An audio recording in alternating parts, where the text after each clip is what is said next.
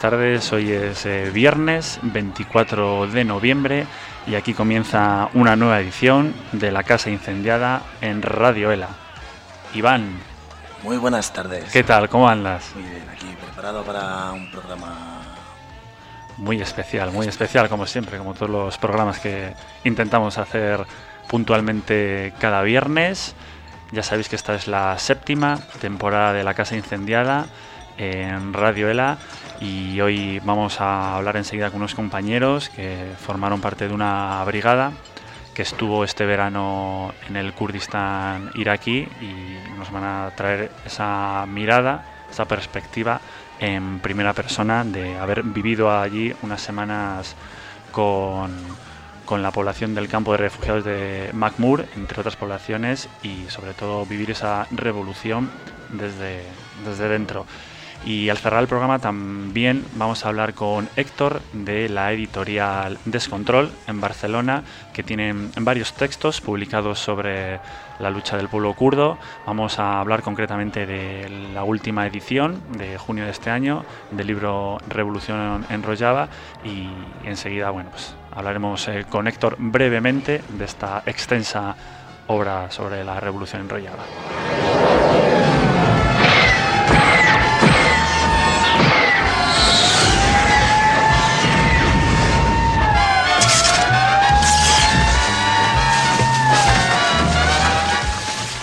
La Casa Incendiada, que como estáis escuchando, se realiza originalmente aquí en Madrid, en Radio ELA, la emisora libre y autogestionada pero recordamos y saludamos a todos esos oyentes y agradecemos a todas esas radios libres que nos ayudan con la difusión del programa, como son Radio Almaina en Granada, Irola y Ratia en Bilbao, Radio Activa en Alcoy, en Alicante, Radio Cucaracha en Asturias y RSK Radio en Barcelona. Por último, ya sabéis que tenéis un correo electrónico al que podéis escribir para sugerirnos comentarios, contenidos y si queréis también formar parte de este programa, podéis escribir a la casa incendiada arroba radioela.org. Arrancamos el programa.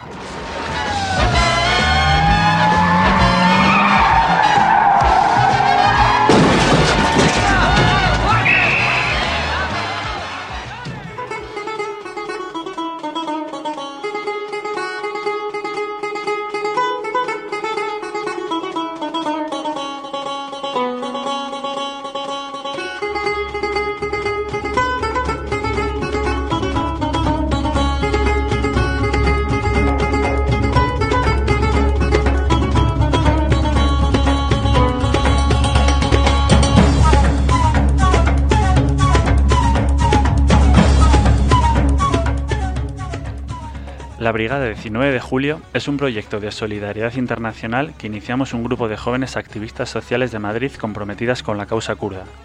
Este verano, la Brigada 19 de Julio estuvo unas semanas en el campo de refugiados de Makmur, en el Kurdistán iraquí, para crear puentes de solidaridad internacional entre pueblos que luchan contra los intereses de un mismo orden mundial, internacionalizar el conflicto y darlo a conocer y sentar las bases de una solidaridad fraterna, Parte de esta brigada, 19 de julio, está aquí hoy en el estudio para contarnos sobre el proyecto y sobre esta experiencia de estar allí un tiempo. Tenemos aquí a Sol y a Javi. Bienvenidas al estudio. Muchas gracias. Eh, contarnos, ¿cómo nace la brigada, 19 de julio?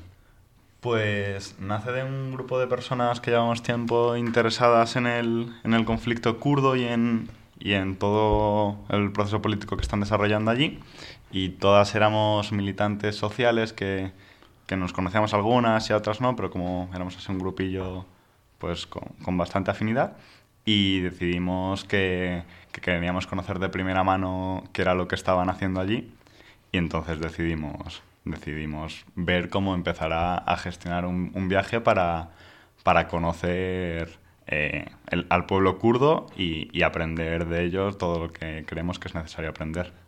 ¿Y qué tipo de proyecto es la Brigada 19 de Julio? Pues es un proyecto de solidaridad cuyo objetivo principal fue era ir, era ir y conocerlo de primera mano, porque es un poco lo que comentaba mi compañero Javi, ¿no? que había, todas estábamos muy interesadas y estábamos conociendo mucho el proyecto, pero queríamos realmente vivirlo en nuestra propia piel y, y poder pues realmente estar allí y crear puentes y lazos como, como se ha hecho con otros pueblos anteriormente, ¿no? Y es, ese era el principal objetivo de la brigada. ¿Y por qué decidís llamaros Brigada 19 de Julio? ¿Qué hay detrás de esa fecha? pues es una, es una fecha bastante importante por, por varias razones, a la cual tenemos bastante cariño, por nuestra ideología política de la que, de la que partimos, porque es, primero, bueno, eh, es en, en enrollaba el día que declaran la, autonomía democrática y cuando este confederalismo democrático se, se, empieza a poner en marcha y coincide casualmente que es también el día en el que empieza la, la Revolución Española. Y entonces decidimos que, que qué mejor nombre que ese y además justo el 19 de julio le íbamos a pasar en Kurdistán, lo cual era como bastante bonito para nosotras. ¿Y cómo surge la idea de, de, viajar hasta allí, de juntaros un grupo de activistas y, empezar a pensar en, partir para vivir en primera persona lo, que ahora nos vais a contar que habéis vivido? Pues la idea de ir a Macmur concretamente es, salió un poco de repente, o sea, como que una compañera nos comentó el tema de que estaba este campo de refugiadas y que era un sitio muy interesante a conocer y que, bueno, pues que, que era un sitio interesante donde podíamos estar y entonces dijimos, jo, pues aquí, aquí vamos. Porque al principio la idea era Bakur, pero la situación política era muy complicada y entonces eh, pues preferimos ir al, al Kurdistán iraquí, que era bastante más fácil gestionar, e, entrar allí y estar allí unos días. ¿Y dónde está ubicado exactamente el campo de refugiados de Makmur? Pues está en, en medio del, del desierto, justo haciendo frontera con, con lo que es el, gobierno regional del Kurdistán, que es la parte norte de Irak, y, el resto del estado de, y el resto del estado iraquí. Están en, medio del desierto. Es básicamente en medio de la nada absoluta que hay allí. Y este campo de refugiados será fruto de la guerra reciente en, toda esta zona, ¿no? Supongo. Sí, parte, eh, la mayor parte de los refugiados que hay son refugiados políticos eh, de Turquía que por presiones del, del, gobierno turco tuvieron que, tuvieron que abandonar eh, donde ellos residían originalmente y empezar un largo viaje que, le, que les acabó llegando hasta, hasta Mahmur. ¿Habíais estado alguna vez en un campo de refugiados? No. No. Em, ¿Qué trabajos o apoyos habéis podido dar o recabar ahí en el campo de refugiados? Yo creo que el apoyo principal que, que tanto nos comentaban ellas como el que podamos haber dado nosotras directamente es eh, conocer el conflicto y poder difundirlo y poder comentar aquí todo lo que hemos estado haciendo, incluso todo el trabajo que y todas las eh, pues toda la difusión que hemos estado haciendo mientras estábamos allí de, de la situación y toda la información que estamos dando a día de hoy ese es el principal apoyo que se puede dar al pueblo kurdo a día de hoy. Y es lo que nos comentaban siempre, que eh, siempre preguntábamos, ¿qué necesitáis? Y ellos decían, difusión internacional, que la gente sepa lo que está pasando, que la gente sepa cómo estamos en este campo de refugiados, porque aunque sea un campo de refugiados, que eso sí que creo que es importante decirlo, no podemos tener en mente las típicas tiendas blancas de plástico friéndose al sol, sino que han convertido ese, de ese espacio un lugar habitable. Y entonces han construido casas, han construido espacios en los que se puede estar. Y además, una cosa principal que han hecho, que es gente que viene de las montañas. Y entonces, han plantado muchísimos árboles, tienen huertos, tienen, están eh, creciendo un montón de plantas y árboles que es impensable realmente cuando miras alrededor que allí pueda crecer nada. Pero lo están haciendo. Y es que no podemos tener en mente como el típico campo de refugiados, que además a las afueras de Macmur se podían ver campos de refugiados que pueden ser pues de ACNUR o a cualquier otra ONG. Y esto, esto no tiene absolutamente nada que ver. Han hecho un espacio realmente habitable allí. Antes de seguir hablando un poco de esa radiografía del campo de, refugiados, ¿qué objetivo os marcasteis con la brigada? Cuando empezasteis a plantear, vamos allí, pasamos unas semanas, dónde nos ubicamos, ¿realmente esa idea inicial de, pues vamos allí para... Lo más importante era dar a conocer y aprender. Sobre todo se ha centrado más en, en, lo segundo que no hemos ido a apoyar. Más que apoyar nosotros, ha habido un, un apoyo mutuo bastante bidireccional e incluso mucho más de, de, su parte a la nuestra, porque hemos aprendido un montón de, de qué es realmente una sociedad organizada con unos, con unos objetivos democráticos. Y eso aquí, en los movimientos revolucionarios o que se dicen revolucionarios, no existe casi. Y, y como que nuestra, nuestro viaje ha servido sobre todo para, pues para volver con, con ideas mucho más claras, con, con, muchas más ganas y para ver que, que la revolución es posible. Cosas que desde aquí, desde Madrid, como que parece que lo de la revolución se queda mucho en las palabras, pero no baja los hechos. Y eso es lo más importante que hemos aprendido allí. Porque vuestro día a día allí en Macmur, bueno, ¿habéis estado solo en Macmur o habéis estado en otras ubicaciones? Estuvimos también en una ciudad que se llama Suleimanilla y en la cual también hay movimiento kurdo. Eh, no está bajo el... no bajo, sino en el confederalismo democrático, pero, pero sí que tienen ahí pues pequeños núcleos de, de gente afín al, al, movimiento con las que estuvimos entrevistándonos bastante tiempo. ¿Y vuestra vida diaria allí, en esas eh, zonas, eh, cómo era con, con, las personas locales que allí residen? Pues es que la verdad, eh, corrígeme Javi si me equivoco, eh, cambiaba un poco dependiendo mucho del día. En general, básicamente lo que hacíamos era entrevistarnos y conocer los diferentes proyectos que había en el campo de refugiadas eh, o bien conocíamos, pues conocimos a, a, la alcaldesa, bueno, como la representante de la municipalidad, que se llama allí, pero bueno, como a ella, luego conocimos eh, las escuelas, y entonces nos entrevistábamos con gente de las escuelas, pero como, como conociendo cada una de las comisiones que había y entrevistándonos con cada una de las personas y conociendo un poquito más a fondo qué es lo que estaban haciendo en cada uno de, los, de los proyectos que se llevan a cabo en, en MacMur, que son un, un montón. Uh-huh. ¿Algún proyecto o alguna experiencia ¿no? que, que, hayáis vivido que os haya impactado, os, os, os, va a quedar en la mente ahí eh, para siempre? Yo creo que todo, ¿no? Para a, mí, todo, de todo. Cada, cada día. A mí, es muy complicado. Lo primero que se me ha venido a la cabeza cuando lo has dicho ha sido lo de, bueno, estuvimos hablando con, con, un montón de gente y ver que desde un señor de 70 años hasta, hasta, un, hasta, hasta un chavalín o una chavala de, de 15 años te hablan de anticapitalismo. Y a eso me sorprendió un montón que todo el mundo tuviese un, un discurso súper elaborado, que, que, que tuviesen todas las personas una base política gigante y que, y que increíblemente también me sorprendió que, que conociesen muchísimo nuestra situación. Mm. Eso me, me, impactó bastante. ¿Cuánto tiempo habéis estado la brigada? ¿Habéis permanecido allí? Unos 20 días. Mm, sí. ¿Y hay más presencia internacional allí en la zona? Bueno, eh, pues como constante no, pero sí que hay mucha gente que va a visitar el campo de refugiadas porque dentro del confederalismo democrático es un ejemplo claro de que funciona realmente y de que es efectivo, entonces mucha gente va a conocerlo y, y además ya están encantadas de acoger a todas las personas que pasan. Tienen además una casa que es únicamente casa de acogida para gente que, que, está allí y gente que, que quiere conocer el campo de refugiadas. Entonces, pues, pues eh, nosotras coincidimos con bastante poca gente internacional. Un, bueno, coincidimos con un grupo de franceses bastante grande y con una chica japonesa, ¿no? Sí. Y, mm, pero vamos, así como constante, eh, no hay mucha presencia internacional. Y no sé si habéis eh, traído algo de material. A lo mejor me estoy adelantando al futuro de, de, de la brigada, pero no sé si una vez que ya habéis regresado aquí, habéis reflexionado y habéis venido, pues por decirlo de alguna manera, con la mochila cargada de, de experiencias y, y, de vivencias allí.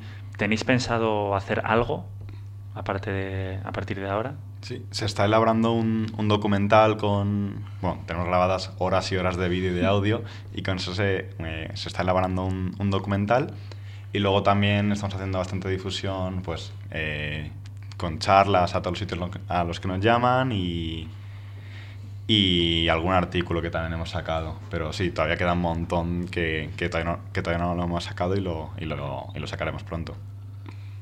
Y además de este futuro documental, ¿hay algún otro trabajo de sensibilización, de sensibilización o concienciación que queréis hacer en, con respecto al tema del campamento y de la situación en el Kurdistán? Bueno, un poco lo que comentaba Javi, yo creo, ¿no? El tema de las charlas, eh, que bueno, eh, sí que es cierto que tenemos a, a, día de hoy bastante trabajo con ese tema y, y los artículos que hemos ido generando y, y, bueno, yo creo que básicamente eso es lo que estamos haciendo a día de hoy. Tender puentes de solidaridad, ¿no? Digamos. Claro, sí. O sea, nuestra idea también es crear una nueva brigada eh, que vaya el año que viene a, a, Kurdistán. Aún no se sabe a dónde concretamente. Dependerá un poco del pues, el grupo que sea, el número de gente, las apetencias y, y de las necesidades y posibilidades que tengan las compañeras kurdas. Pero, pero bueno, sí que nos apetece formar una nueva brigada. Si por algo se caracteriza la revolución de Rojava, es, son por las formas de organización popular y su forma de organización. ¿Qué nos podéis contar un poco de, de esto? Pues la, la forma de, de organizarse la, la, denominan el confederalismo democrático y es básicamente un, un sistema de, de, de, abajo arriba donde, bueno, eh, por ejemplo, en, en, el campo había no sé cuántas comunas, eh, bueno, había unas cuantas comunas, las cuales estaban compuestas entre 15 y 40 familias, y eran estas, eran estas familias en, en, su comuna las que decidían pues, todo lo que involucra directamente a su, a su, a su territorio, lo que es una comuna de, de toda la vida.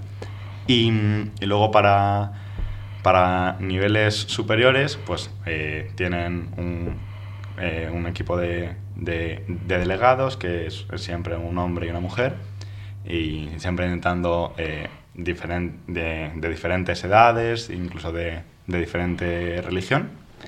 Y, y, es ese organismo superior el que se encarga de, de coordinar y de, y de tomar decisiones que, que involucran algo más que, que, el territorio en el que te desenvuelves. Mm. La presencia de la mujer es muy importante en, en la revolución kurda. Eh, ¿Qué nos podéis contar del de, de papel de la mujer en, en, el Kurdistán? Bueno, pues el papel de la mujer creo que, bueno, eh, tenemos que aprender muchísimo de cómo lo están haciendo las compañeras kurdas, porque la verdad es que el trabajo que están haciendo es brutal. Y pues, por ejemplo, yo creo que se, se ejemplifica muy bien en, en cómo se organizaba en Mahmoud, como comentaba Javi, eh, está la Asamblea General, que es la que se divide en comunas y que es un poco la que... Mmm, la, bueno, pues la, que, la que organiza los temas generales, pero luego está por otro lado la Asamblea de Mujeres. Esa Asamblea de Mujeres trata temas tota-, eh, que solamente involucran a, a, las mujeres y que solamente tienen que, tiene que ver con ellas y además toman decisiones totalmente autónomas y que la Asamblea General nunca va a decirles no, no hagáis esto, no toméis esta decisión o lo que sea sino que son, son ellas autónomamente las que van a decidir qué quieren hacer, qué no, eh, todo el rato desde el apoyo mutuo, desde um, la comprensión. O sea, tienen, han conseguido de los espacios no mixtos eh, unos espacios de empoderación brutales para, para ellas y la verdad es que es, eh, bueno, es un, son espacios muy bonitos y donde se puede aprender un montón. Las, las compañeras que, que pudimos vivirlos, la verdad es que estábamos encantadas y, y la verdad es que sí que vivimos mucho como los hombres dan un paso atrás y dejan ese espacio a las mujeres para que sean ellas las que tomen las decisiones y las que eh, gestionen totalmente su vida, ¿no? Yo creo que en eso hay mucho, hay mucho que aprender de ellas y, de ellos, ¿no? Y de, cómo se están relacionando y de cómo están pudiendo romper y, bueno, pues tomar sus decisiones, ¿no? Es muy brutal. Y en las bases políticas que fundamentan el confederalismo democrático, eh, ¿cuáles son? Un poco... Pues eh, primero es el, el rechazo al Estado-Nación, porque entienden el Estado-Nación como una estructura de, de, de dominación de, de, la, pues, de la clase superior. Y, y entonces eh, esa es como su, una de sus principales bases. Luego está el, el comunalismo, como lo podemos entender, que es pues, eh, la forma de organizarse con con comunas, con, con, delegados que tienen que responder siempre a, la, a, su, a su comuna. Luego también está la liberación de, de, la mujer, que es la que ha comentado Sol. Y, y también el, ponen bastante énfasis en, en lo ecológico, en, en que sea un, un, movimiento sustentable ecológicamente. Como lo que nos contabas del campamento, ¿no? que intentan que hacer que sea algo sostenible, que sí. sea algo... Con sus limitaciones, porque al estar en, en, en medio del desierto, pues lo, lo, lo, ecológico pues no es la imagen de, de ecologismo que, que, tenemos aquí, que además está contaminada por el capitalismo. Es, entienden muchas veces el ecologismo como, como ese interés por, por replicar las, la, esa sociedad orgánica. Bueno, para ellos una sociedad ecologista es una sociedad que funciona de manera orgánica, es decir, sin, sin jerarquías ni, ni, este tipo de, de cosas. Eh, el pueblo kurdo está entre cuatro estados, Siria, Irak, Irán y Turquía. ¿Qué relación mantienen con cada uno de estos estados el pueblo kurdo? Pues empiezo por, por Turquía, eh, que es donde más tiempo lleva la lucha de, de, de liberación kurda eh, pues más fuerte. Y, y, ahí pues llevan 40 años, 40 años en lucha. Está, es un pueblo en Turquía súper discriminado por su pues por el, por el Estado kurdo que siempre, intent, siempre intentado absorber, el Estado turco, perdón, que siempre ha intentado absorber a los, a los kurdos y, tienen, y el Estado turco tiene la, la guerra declarada contra, contra el movimiento de liberación kurdo. Entonces, eh, hace unos años, dos o tres, sí que tenían, este, controlaban el, el, movimiento kurdo controlaba un montón de, de ayuntamientos en, en, en su zona, pero desde hace dos años para acá eh, el, el, el, Tayyip Erdogan, el presidente, de, presidente barra dictador de, de Turquía, se, se, cargó todo eso y ahora viven una represión terrible. Luego, en Siria, cuando, cuando el Estado sirio desapareció de la zona porque Bashar al-Assad decidió bajar todas las estructuras estatales hacia Siria, porque en 2011, cuando estaba la guerra eh, bueno, cuando empezó la, la, guerra siria, y entonces ahí es donde se ha podido implementar esa autonomía dem democrática. Y ahora están ahí, ahí, intentando que, que, el, que el Estado sirio, eh, no sé la palabra, eh, permita la, la, autonomía, la autonomía de, de lo que llaman ahora la, la Federación del, del Norte de Siria, y eso, ellos quieren la autonomía y aceptan coexistir con, con, el Estado sirio. Luego en, en Irak, eh, en el norte de Irak, está lo que se llama la, el gobierno regional del Kurdistán, que es una zona que funcionó de manera semiautónoma eh, desde hace ya unos cuantos años y, y, ahí el movimiento de liberación kurdo no tiene tanta presencia porque ahí quien, quien manda es la, la familia, bueno, eh, hay dos partidos, eh, uno de corte más neoliberal, casposo, y otro socialdemócrata, pero también bastante casposo. Eh, como que se repartieron militarmente su, su zona y, y, ahí están. Ahora están en, no en guerra, pero sí en enfrentamiento directo con, con Irak, porque justo acaba de desaparecer el, el, Daesh de la zona que, que, separaba esos dos sitios y ahora están en, confrontación. Y luego en Irán, en una zona que se llama Rojilat, que es la zona de los kurdos de Irán, eh, la represión es tan bestial que no existe casi, casi nada establecido en, en la zona. Lo único que utilizan son las montañas de de, del Kurdistán iraní, esa sí que es una zona liberada por el, por el movimiento de liberación kurdo, y, y allí utilizan eso como centro neurálgico para, para formarse. Y una curiosidad de Irán es que eh, la mayor parte del movimiento, o sea, la, quien lleva la punta de lanza del movimiento ahí, bueno, en todos los sitios lo es, pero en, en Irán especialmente, son las, las mujeres kurdas.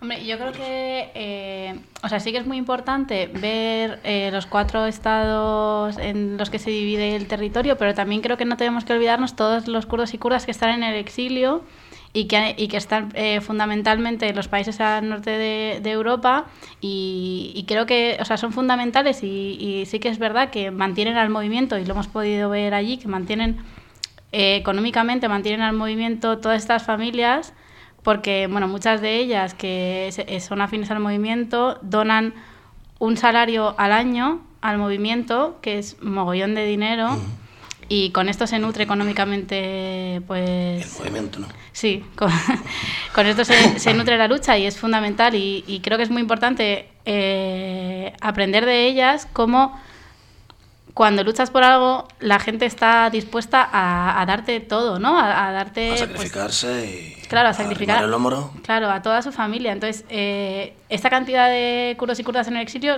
es un, es un, eh, es un número muy alto. Y es- creo que no tenemos que olvidárnoslo. Y otra cosa importante de esto es que el, el interés, bueno, la, la estrategia del movimiento de liberación kurdo en cada una de las zonas es conseguir que se reconozcan unas es- estructuras federales en cada parte, de- en, en- en esos cuatro estados, y que esos cuatro estados reconozcan la autonomía de, de cada Kurdistán que tiene cada una, para luego así conseguir ya unificar esos, esas cuatro partes de Kurdistán en lo que ellos llaman la, la nación democrática, que no tiene nada que ver con, con un Estado como podemos entender ahí, sería una- totalmente un- una cosa totalmente transfronteriza y, y que se, se caería todo como en el, como en el paraguas del, confeder- del confederalismo democrático. Como en cantones o así. eh, se- sería un sistema organizado en cantones, provi- provincias. En Siria, que es donde lo han podido hacer, se organizan en cantones. Totalmente de, pues eso, eh, lo típico de libre asociación y bla, bla, bla. En vuestra web subrayáis la importancia que da el movimiento kurdo a la cuestión del paradigma. ¿Por qué el paradigma? ¿Cuál qué es el paradigma?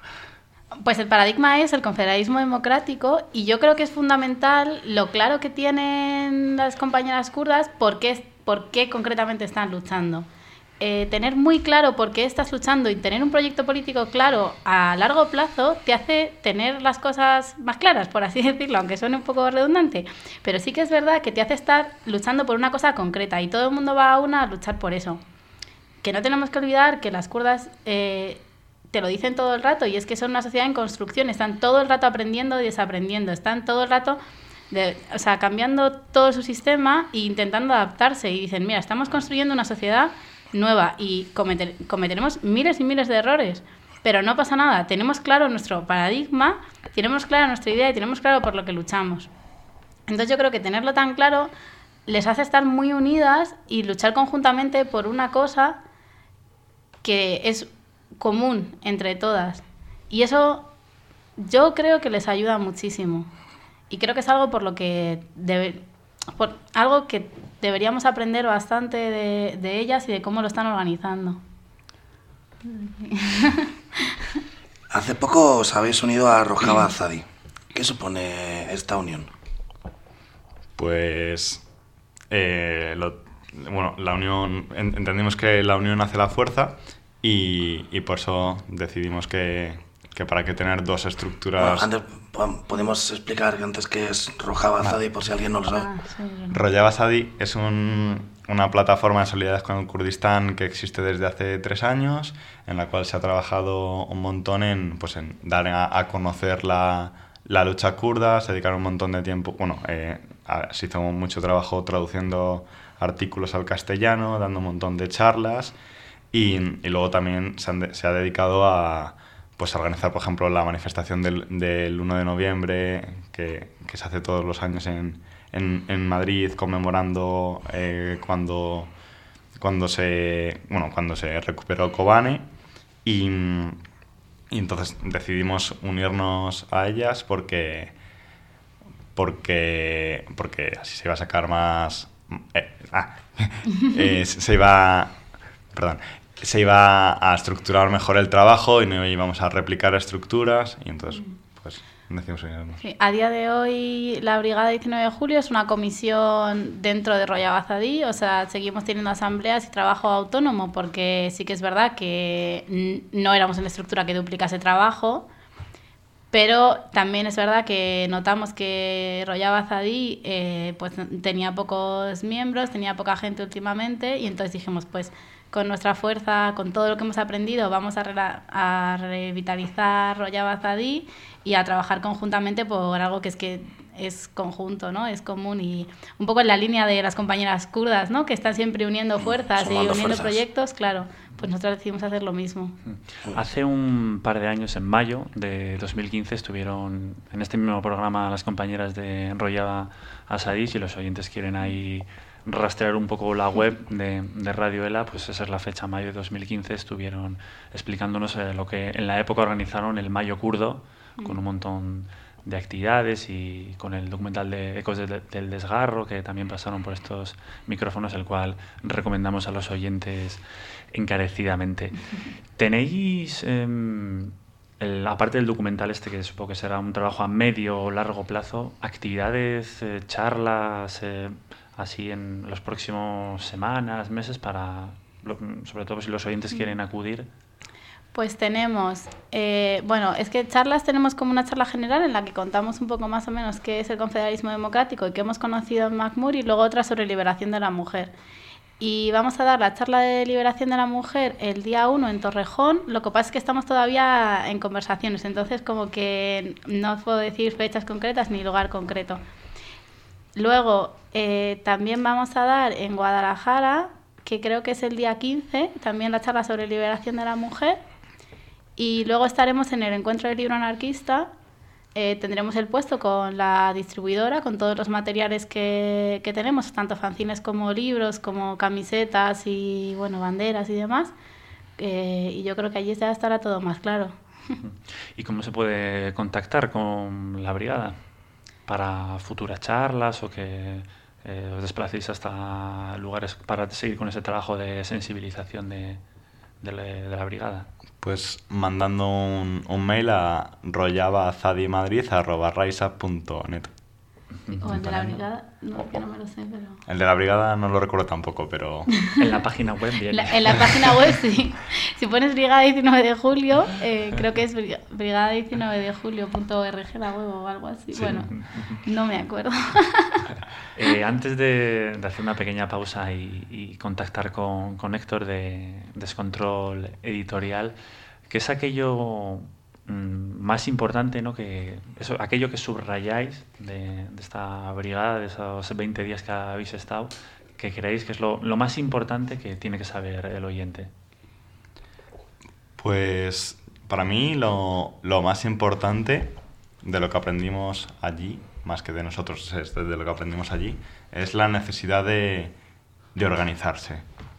El, el movimiento de allí es un movimiento fuertemente organizado, que organiza, que algo organizado no significa que sea jerárquico y, muchas veces desde, desde el mundo libertario, anarquista del que yo vengo, como que se echa mucha en falta esa necesidad de, de organizarse. Entonces, para mí lo más importante fue eso, conocer que, que, con organización, con unos objetivos claros y con una línea estrategia, estratégica se, se pueden conseguir cosas. Y que si no, que si no la tienes, pues caerás en el, en, en, en, el olvido. Una cosa curiosa que nos hacían allí, cuando hablamos con, con una persona así que, que, controlase un poco el tema, lo primero que, que le gustaba hacer con nosotras cuando, le, cuando les decíamos que, que, que, éramos anarquistas era criticar el anarquismo.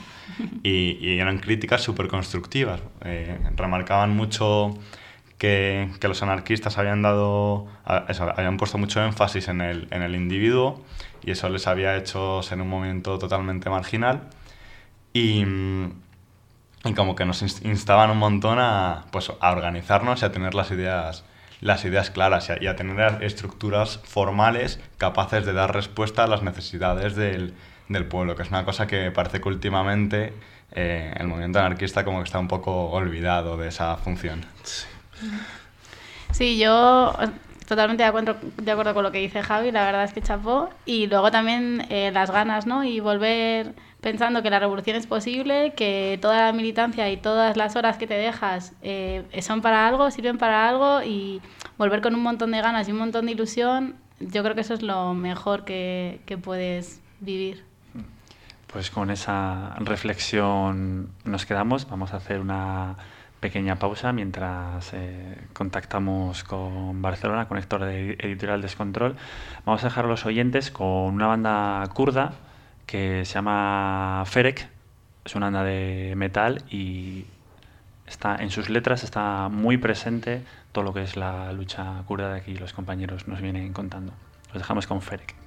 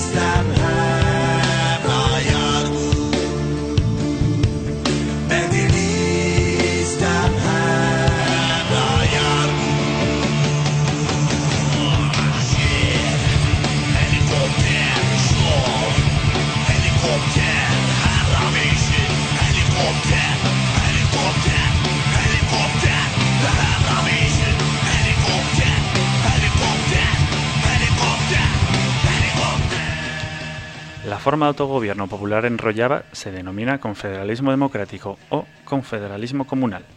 Con esta forma de organización, los kurdos y las kurdas llevan a cabo una revolución liberadora. Están fortaleciendo el poder de la sociedad en detrimento del Estado, mientras reestructuran sus propias vidas.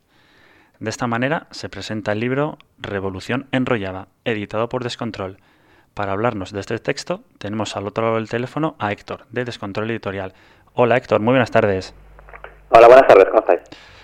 Héctor, cuéntanos, ¿qué nos podemos encontrar en este libro, Revolución Enrollada?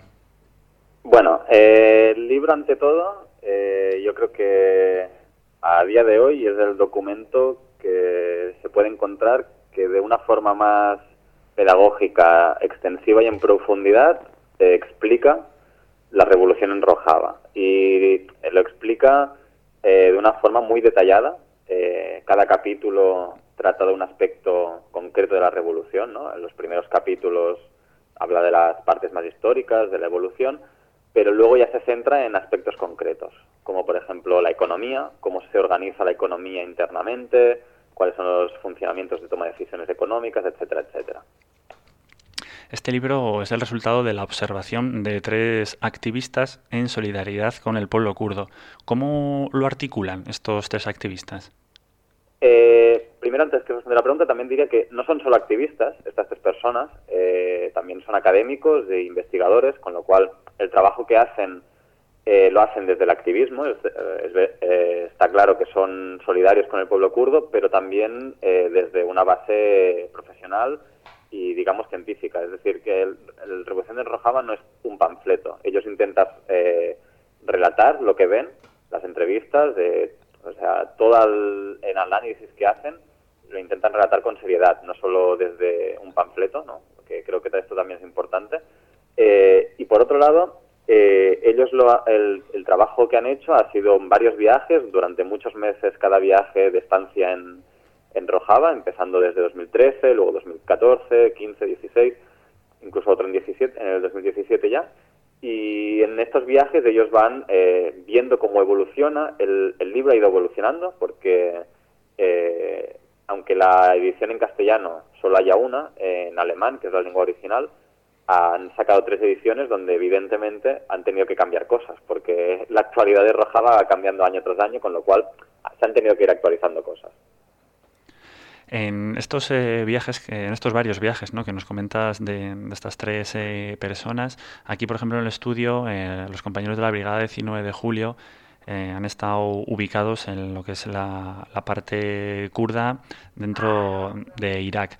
estos tres activistas ¿se han movido por todas las zonas o se han centrado solo en algunas?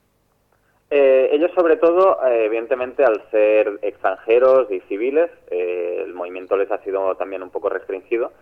entonces, claro, por razones de seguridad no han podido estar en algunas zonas. Pero sí que es destacable que han estado en, en zonas, digamos, bastante cercanas al frente, por mucho que, digamos, con garantizando las, las condiciones de seguridad mínimas. Eh, pero sobre todo han estado en el cantón de Yazira, eh, que es el que eh, está tocando con Irak y Turquía. luego también han estado en las zonas de Kobane, en las zonas entre Kobane y Yazira, e incluso han estado en Manbij, que fue liberado hace tampoco mucho de manos del Estado Islámico. Se han acercado a Raqqa en el último viaje, no, todavía no estaba liberada en ese momento, pero sí que se pudieron acercar un poco a Raqqa. Evidentemente, al sitio donde no han podido estar es Afrin, que es el cantón que está completamente aislado y es de más difícil acceso. Comentabas que el libro bueno está dividido en, varios eh, capítulos y que el libro comenzaba con un recorrido histórico del movimiento de liberación kurdo. Suponemos que el movimiento, la historia del movimiento de liberación kurdo nos llevaría a tres o cuatro programas.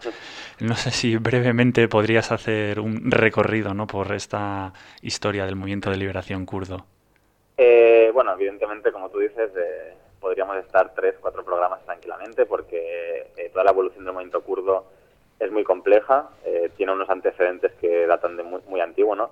Pero ellos, eh, creo que es importante decir que en, el, en este capítulo hacen un breve resumen, pero evidentemente centrándolo en la relación con Rojava. Porque, claro, el movimiento kurdo, como han dicho los compañeros antes, es muy grande, se extiende por todas las zonas de Kurdistán y requiere, requeriría de varios tomos explicar solo eso. Pero en todo caso, yo creo que sí que es importante, cuando hablamos de la evolución del movimiento kurdo, eh, ver que el partido se forma en el año 78 fruto de estudiantes marxistas-leninistas. ¿no? Y yo creo que es, es interesante verlo desde la óptica de los que somos de la óptica libertaria, como un partido de marxista-leninista que en los años 80 empezó una guerra de liberación nacional con las estrategias típicas maoístas, con una organización interna típica de un, cualquier partido comunista en esa época, cómo de ahí acabas saliendo y evolucionando hasta lo que hay hoy. ¿no? Es decir, hay una, un proceso de crítica y autocrítica interno, que estos procesos de crítica y autocrítica son eh, uno de los factores, yo creo, fundamentales del partido y, del, y todo el movimiento, de cómo constantemente están revisándose a sí mismos a nivel personal y a sí mismos como movimiento, y cómo evolucionan hasta una posición que yo creo que es revolucionaria dentro de lo revolucionario, ¿no? que el confederalismo democrático al fin y al cabo es una actualización de lo de, la, de digamos todas las tendencias revolucionarias mm, mundiales que ellos intentan coger de cada cosa lo que mejor se aplica en su contexto y esto creo que es un paso eh, increíblemente interesante un ejercicio de heterodoxia que ya que creo que es interesante incluso plantearlo dentro de las organizaciones libertarias no de, qué capacidad de autocrítica existe incluso dentro de nuestras organizaciones. Creo que esto es importantísimo tenerlo en cuenta en el proceso de evolución. Y luego en el proceso de evolución, luego está el movimiento de mujeres, que también podríamos dedicarle tres programas a hablar la influencia y la importancia del movimiento de mujeres dentro del partido, pero es el otro gran actor que propicia este cambio. ¿no? Al final el partido al inicio no tenía una especial sensibilidad hacia los derechos de las mujeres y fruto de esta lucha acaba siendo lo que es hoy en día. Ahora que mencionas eh, lo de las mujeres, eh, esta presencia histórica en el movimiento de liberación kurdo mm, de la mujer es algo de los últimos años o igual es desde hace un montón de, de, atrás, ¿no? Que esta participación eh, fundamental de la mujer también es paralela a la evolución del movimiento de liberación kurdo. Yo creo que sin la presencia de la mujer dentro del movimiento no se podría haber dado el cambio. O sea, yo lo relaciono de esta manera. Porque eh, la presencia de las eh, mujeres kurdas dentro del movimiento ya es muy importante desde el principio. Eh, hay hay cuadros políticos como Sakine Janziz, que en los próximos meses podremos publicaremos la primera, el primer tomo de sus memorias. Y Sakine Janziz es, una, es un personaje clave en el, en el partido, es la principal mujer en las luchas del inicio. Ella es detenida a principios de los 80 y es la que lidera las luchas en la prisión. Las mujeres dentro de las prisiones son las que lideran las luchas de resistencia dentro de las prisiones y son las que animan a los hombres a también a resistir dentro de las prisiones. Dentro de la prisión, especialmente de Diyarbakir, hay una lucha brutal de resistencia eh, contra la, represión dentro de la prisión. Y, y, este y esta digamos liderazgo que ejercen ya desde las prisiones cuando consiguen salir cuando otras mujeres se empiezan a unir se va acumulando de alguna manera y claro al final también lo que una de las cosas que se encuentran estas eh, mujeres que entran en el partido es que dentro del partido hay unas condiciones patriarcales bastante parecidas que en la sociedad tradicional, ¿no? Entonces se genera una contradicción muy evidente de mujeres con una, eh, digamos, activismo político muy radical que se ven confrontadas por sus compañeros, por ejemplo, que no les dejan combatir. Evidentemente esto genera tensiones internas y las mujeres se organizan y empiezan a pelear por sus derechos dentro del partido. Yo creo que también hay que mencionar que cuentan con un aliado inestimable y que facilita mucho su lucha, que es Abdullah Jalan, que es el, líder indiscutible del partido desde el principio. Y Abdullah Jalan desde el primer momento se pone al lado de la lucha de las mujeres, con lo cual dentro del partido se genera una doble pinza, ¿no? una presión por abajo y una presión por arriba, que hace que el partido poco a poco vaya evolucionando hacia posturas que empiezan a integrar la liberación de la mujer dentro de sus posturas políticas. Eh, entonces, claro, yo creo que la liberación, de la, o sea, la liberación de la mujer dentro del partido no se entiende sin esta participación previa de las mujeres y esa lucha interna que hay con unos grandes conflictos, hay que decirlo, o sea, dentro del partido hay grandes conflictos con las, con las compañeras, las compañeras tienen que luchar muchísimo para que sus compañeros las respeten y las, y las reconozcan como iguales, pero al final salen victoriosas de esos conflictos y a día de hoy nadie discute esa, esa presencia y ese reconocimiento. ¿Por qué Kobane es tan importante dentro de la revolución en Rojava? Kobane yo creo que es importante porque de alguna manera sitúa otra vez a los kurdos en el escenario internacional. Eh, el movimiento kurdo a finales de los 90, cuando es detenido Abdullah Öcalan, hay un gran movimiento de, solidaridad, de, solidaridad, internacional. Por un lado, porque es un movimiento marxista todavía, durante los 90 y entonces muchos partidos comunistas eh, dan apoyo y por otro lado porque encarna una causa de liberación nacional y con lo cual muchos nacionalismos dan apoyo. Pero después de ese pico de solidaridad durante los 2000, eh, digamos que los kurdos son olvidados un poco. Eh, por ejemplo, aquí en el Estado español esto es muy evidente que en los 90 hubo algunas campañas en algunos sitios del Estado español de apoyo a Kurdistán, pero en general Kurdistán hasta el 2014 no existe en el Estado español para la gran mayoría de gente, mmm, Kurdistán es una palabra rara, incluso para la gente militante, no saben nada del PKK, como mucho que es un partido marxista-leninista, hasta 2014. 2014 es el año en que, de repente, hostia, ¿qué ha pasado? En 2014 es el año en que la mayoría de gente se da cuenta de que existe Kurdistán. No solo que existe Kurdistán, sino que el pueblo kurdo está organizado, que hay revolucionarios en Kurdistán y es un proyecto no interesante, sino interesantísimo yo creo que este es el momento donde gran parte de la izquierda radical internacional fija sus ojos en Rojava, Kobane.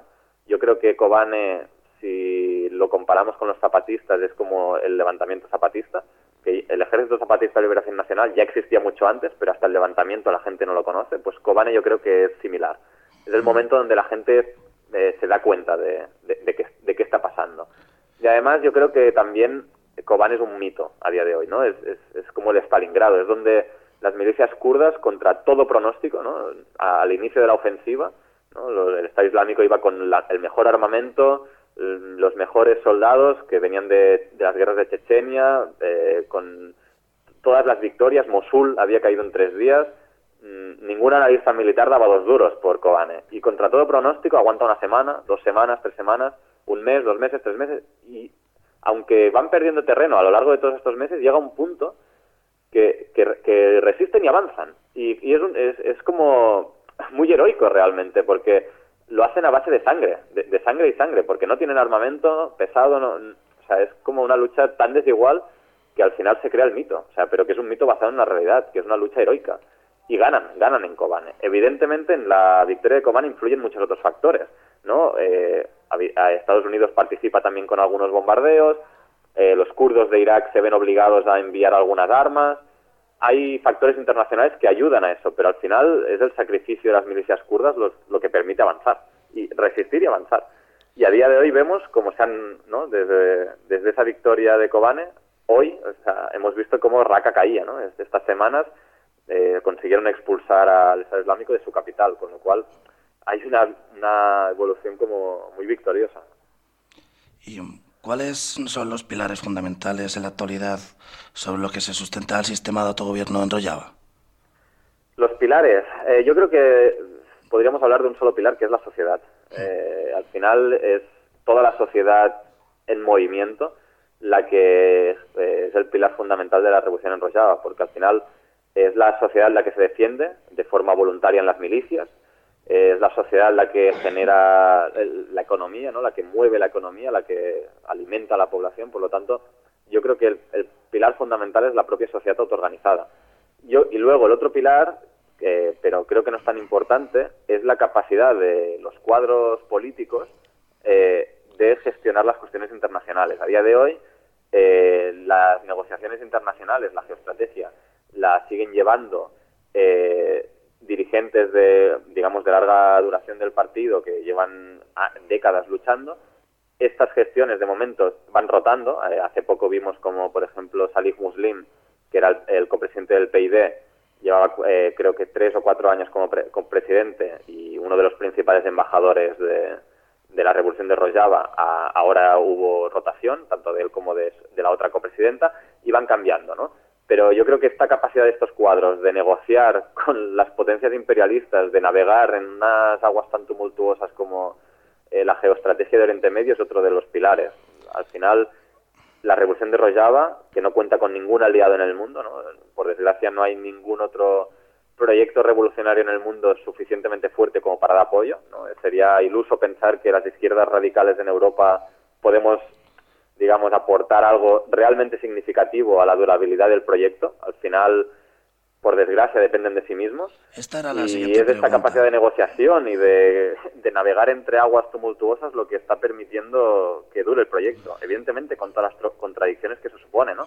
De que tienen que negociar con Estados Unidos, que es una, es una alianza extremadamente volátil. Y entonces, bueno, es una contradicción que ellos tienen que gestionar, pero de momento están sobreviviendo.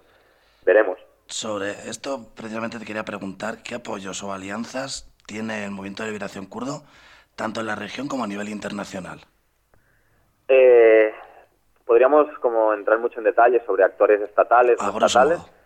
En, actores no estatales eh, hay muchas tribus, eh, han conseguido ganarse el respeto. Yo creo que esto ha sido uno de los éxitos que han hecho, ¿no? De conseguir ganarse el respeto de muchas tribus y pueblos no kurdos que se están sumando al proyecto porque están viendo que, que el confederismo democrático no es un proyecto étnicamente kurdo, opresivo hacia los otros pueblos, sino que es un proyecto amplio, multiétnico, y esta experiencia se está demostrando muy exitosa y por lo tanto muchos, eh, muchos pueblos se están sumando. Un ejemplo de esto es que ellos ya no hablan de Rojava, porque el territorio que se controla a día de hoy va mucho más allá de las fronteras de Rojava integra zonas completamente árabes prácticamente. Entonces, hablar de Rojava sería, para referirse a este proyecto o esta zona territorial, sería opresivo a estas, zonas, con lo cual han cambiado el nombre y se refieren a esta, a esta zona que controlan como Federación Democrática del Norte de Siria, que es como una imagen de cómo ellos intentan integrar a todo el mundo. Estos, eh, los actores no estatales, yo creo que en la región es lo más importante. Luego podemos encontrar otros actores no estatales, como la izquierda radical, con diferentes campañas de apoyo, pero tampoco se está, digamos, creo, lleva. Por mucho que nos gustaría desde los movimientos de solidaridad hacer un, apoyo que marca la diferencia, por desgracia todavía no tenemos esa capacidad. Pero luego eh, están los actores estatales. Los actores estatales, la verdad es que no, o sea, habría que decir que no tienen ningún aliado. Eh, y ellos mismos lo dicen así porque no hay ningún aliado. Hay ciertas colaboraciones puntuales. Por ejemplo, Estados Unidos a día de hoy eh, está dotando de material militar, eh, sobre todo de material no pesado estrictamente, no, o sea, no están dando tanques, pero por ejemplo algunos semiblindados, algunos transportes terrestres y también apoyo de bombardeos. Esta es, digamos, yo creo, la, la principal colaboración que tienen con un actor estatal. Pero luego principalmente hay controversias. Por ejemplo, con el Estado sirio, desde hace un par de años, están con un más o menos pacto tácito de no agresión, de mm, tú no me atacas, yo no te ataco, y a ver si se mantiene. Eh, Rusia en algún momento ha dado apoyo, por ejemplo, ha protegido en algún momento a Afrin de intervenciones turcas, pero a la vez Rusia es el principal valedor del régimen de Bashar al-Assad y con lo cual tampoco Rojava le interesa al 100%. Eh, luego, al, el, resto, el resto de regímenes de, los alrededores, principalmente, o lo máximo que pueden esperar es indiferencia, pero mayormente hay oposición. Turquía, oposición clarísima, Irak, oposición clarísima, Irán, oposición clarísima. Con lo cual, eh, a día de hoy, por desgracia, el único apoyo un poco real con el que cuentan es el de Estados Unidos. Pero ellos mismos dicen, de, este apoyo es completamente ficticio, porque a la vez que nos dan blindados, les dan aviones a Turquía con los cuales pueden borrar del mapa estos blindados en cinco minutos, con lo cual son muy conscientes de esta espada de, Damocles que pende sobre ellos de que Estados Unidos en cualquier momento mm, acaba con ellos. hay, hay una conciencia muy clara de esto. Ya para ir finalizando, eh, ¿qué aporta este libro respecto a otras obras publicadas sobre la revolución kurda? Eh, bueno, claro, nosotros desde eh, Editorial Descontrol y también, o sea, yo también formo parte de ACDI Plataforma, que es la plataforma de aquí de Barcelona eh, y de Cataluña, nosotros hemos intentado publicar los libros que puedan dar a conocer todo esto, ¿no? Es lo que llamamos la colección Sol de Revuelta.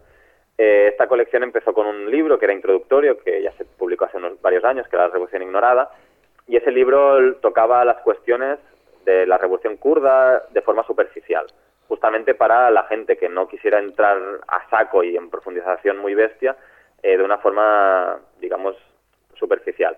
Pero luego hemos ido publicando otros libros para ir profundizando. Y este, el de la Revolución de Rojava, concretamente es el que profundiza eh, más sobre estrictamente en concreto la Revolución de Rojava. Como he dicho, analiza en detalle los procesos de toma de decisiones, describe con mucha claridad cuáles son las organizaciones políticas, describe cómo se organiza la autodefensa, qué mecanismos hay, eh, las relaciones entre diferentes actores allí, la gestión, la liberación de la mujer, cómo se está llevando a cabo, la sanidad, la ecología, ¿no? O sea, describe con mucho detalle todas las cuestiones prácticas. Y yo creo que esto es lo que marca la diferencia. Yo creo que a día de hoy no existe ningún libro que pueda analizar con tanta profundidad eh, esta cuestión. Héctor, eh, nos quedamos sin tiempo. Yo creo que lo mejor que podemos hacer es remitir a los oyentes a la web de Descontrol y cómo contactar eh, con vosotros para obtener una información más amplia. Pues pueden contactar en descontrol.cat, la página web, y en editorial arroba descontrol.cat, eh, escribirnos un correo. O también seguir el Twitter de Descontrol o el Twitter de la Azadi Plataforma, eh, que también pueden seguir la actividad constante de Kurdistán. Pues Héctor, muchísimas gracias por acercarnos esta hora Revolución Rollaba un poquito más y nos vemos en la próxima. Muchas gracias a vosotras, que vaya bien. Kurdistan. Hayla.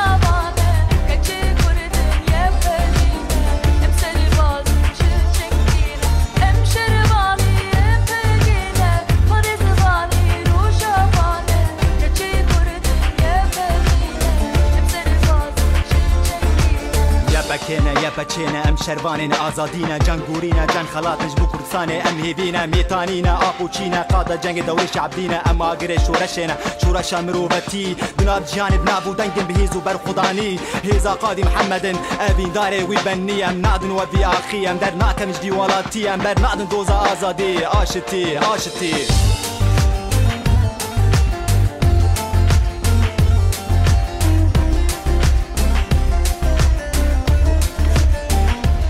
Y hasta aquí ha llegado esta edición de la casa incendiada. No sé si en estos últimos segundos Sol y Javi queréis añadir alguna cosita más.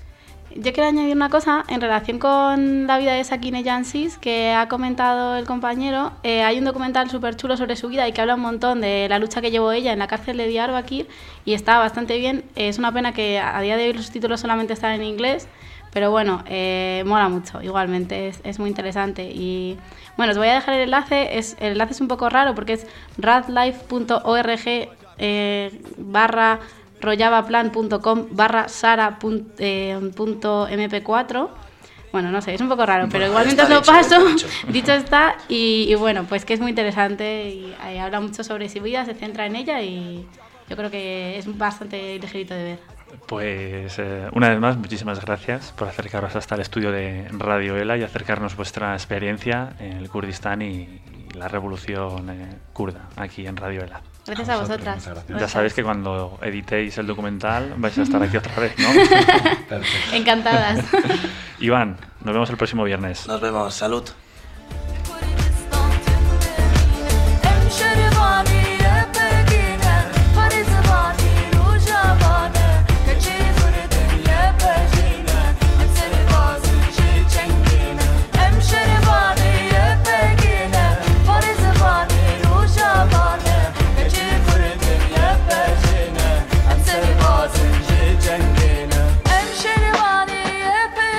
Napakena Roj Ava